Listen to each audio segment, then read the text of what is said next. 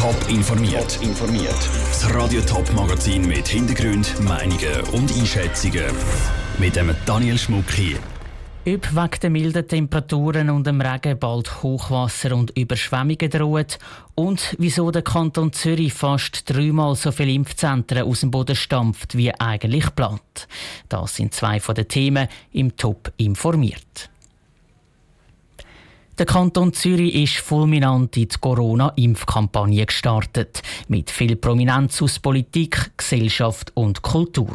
Schon bald darauf ist die Impfkampagne aber ins Stocken gekommen. Probleme bei der Anmeldung haben für viel Frust gesorgt. Und die Zahlen vom Bund haben gezeigt, dass der Kanton Zürich eher zu den Trödelkantonen gehört in Sachen Impfen.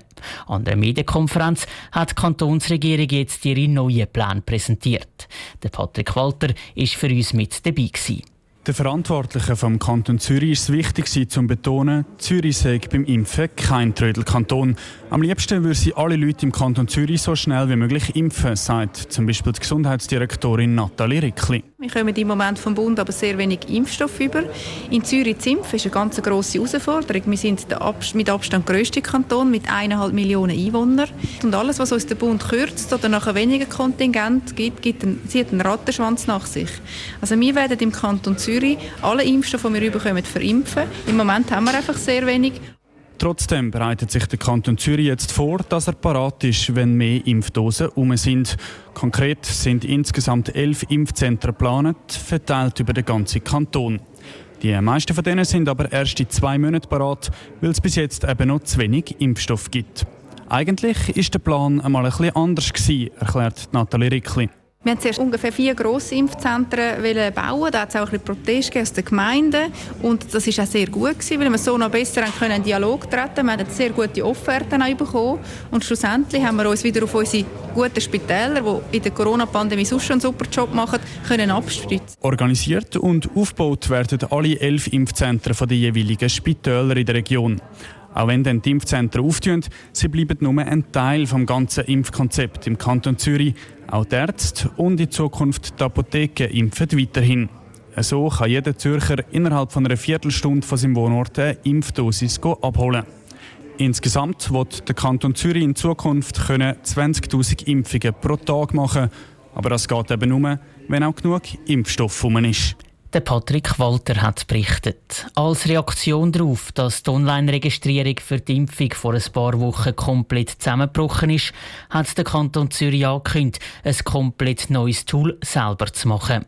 Wenn das online geht, ist aber noch nicht klar. Ein Überblick über den Standort der geplanten Impfzentren im Kanton Zürich gibt es auf toponline.ch. Nebst Corona haltet der Kanton Thurgau auch noch ein anderes Virus auf Trab. Die Vogelgrippe. Vor ein paar Wochen ist in der Region Konstanz das erste Mal ein Fall entdeckt worden. Jetzt meldet die deutsche Seite vom Bodensee einen zweiten Fall. Zeit zum Handeln, findet der Kanton Thurgau. Welche Massnahmen Vogelhalter jetzt ergreifen müssen, im Beitrag von der Vivien Sasso. Nur der Bodensee trennt das Thurgauer Federvieh von der ansteckenden Grippe, die zu Konstanz für Aufregung sorgt. Jetzt müssen auch Thurgauer Betriebe und Vogelhalter Massnahmen ergreifen. Der Kanton hat nämlich entschieden, ein Kontrollgebiet einzurichten. Und alle Vogelhalter, die dort rein sind, müssen sich an strenge Regeln halten, erklärt Robert Hess, der Leiter vom Thurgauer Veterinäramt. Es geht im Wesentlichen darum, dass man die Empfehlungen, die man bereits abgegeben hat, seit dem letzten Herbst jetzt verbindlich festlegt. Das Ziel ist, dass die Wildvögelbestände und Hausgeflügelbestände voneinander getrennt werden.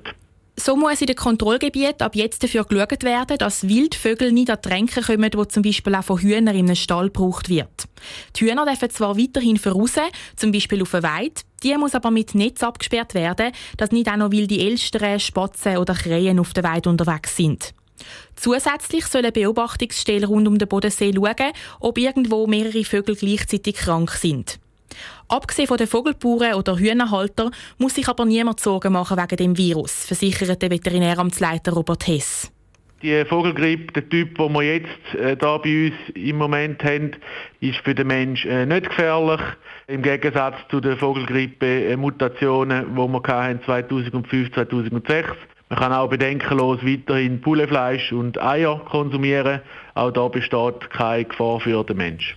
Wie lange das die Massnahmen nötig sind, ist nicht klar. Vorerst gelten sie bis Mitte März. Laut Robert Hess ist es schwer einzuschätzen, wie schnell sich die Vogelgrippe verbreiten und über den Bodensee schwappen könnte. Der Beitrag von Vivienne Sasso. Bis jetzt ist im Kanton Thurgau noch kein Fall von der Vogelgrippe bekannt. Wer rund um den Bodensee tote Wildvögel entdeckt, soll die laut dem Veterinäramt ja nicht anlangen und sofort der Polizei oder am Wildhüter Die Schneepracht, die in den letzten Wochen die ganze Schweiz eingedeckt hat, dürfte bald wieder vorbei sein. Der Wind bringt nämlich mehrere Warmfronten in die Schweiz, die für milde Temperaturen sorgen. Auch ist in den nächsten Tagen zum Teil Regen angesagt. Das alles führt dazu, dass viel von dem Schnee schmilzt. Meteorologen warnen darum schon jetzt davon, dass die Pegel in den Flüssen und Seen steigen. Wie sich die Feuerwehrtruppen aus der Region darauf vorbereiten, im Beitrag von Sabrina Zwicker. Der Schnee, der geschmolzen ist, geht natürlich nicht einfach in Luft auf. Er sickert im besten Fall in die Böden und läuft über die Abflüsse und die Dollen ab. Je nachdem mögen die die Wasserflut aber nicht schlucken und es kommt zu Überschwemmungen. Trotz der Wetterwarnung ist aber zum Beispiel die Feuerwehr Wattwil-Lichtensteig laut dem Heiri Riner noch nicht in Alarmbereitschaft. Permanent haben wir Sandsäcke und Material am Lager, wir haben da diverse Pumpen, hoffen aber eigentlich, dass wir äh, grundsätzlich nicht gebraucht werden. Und das hat dann auch damit zu tun, dass man schaut, dass eben alle Schacht abläuft und so in den Hausplätzen und das alles ruhig gemacht wird. Und dann müsste es eigentlich ohne uns gehen. Auch im Kanton Schaffhausen rechnet die Feuerwehr noch nicht mit grossen Fluten. Der Stand vom Rhein ist relativ tief. Der René Schluchter von der kantonalen Feuerwehr Schaffhausen meint aber, dass es auch die Aufgabe der Hauseigentümer ist, ums Haus herum den Schnee zu räumen. Sicher wichtig ist natürlich der Schnee, wo man jetzt vielleicht Bequemlichkeit halber Richtung Haus zugeschoben hat, wieder vom Haus wegnimmt, dass das Wasser nicht ins Gebäude eindringt. Und dass der Hauseigentümer die Schächte und Abflüsse durchgespült hat. Dass alle Keller trocken bleiben, kann der Heiri Reiner von der Feuerwehr Wattwil-Lichtensteig gleich nicht versprechen. Darum sollen Mieter und Hauseigentümer alles in Sicherheit bringen, was ihnen am Herz liegt. Im Keller das Zeug auf etwas aufstellen, nicht das Kästchen am Boden abstellen, wo es nachher alles voll sucht. So kann man schon auch ein etwas machen, oder? Und sonst muss man halt als Mieter vielleicht auch selber mal eine in die Finger nehmen, wenn man sieht, dass da jetzt einfach ein ein Schacht nicht frei ist. meine, das ist ja dann auch nicht verboten. Ob es in den nächsten Tagen wirklich zu Überschwemmungen kommt, ist im Moment noch nicht klar. Meistens kommen die sehr lokal vor. Top informiert, auch als Podcast. Mehr Informationen gibt es auf toponline.ch.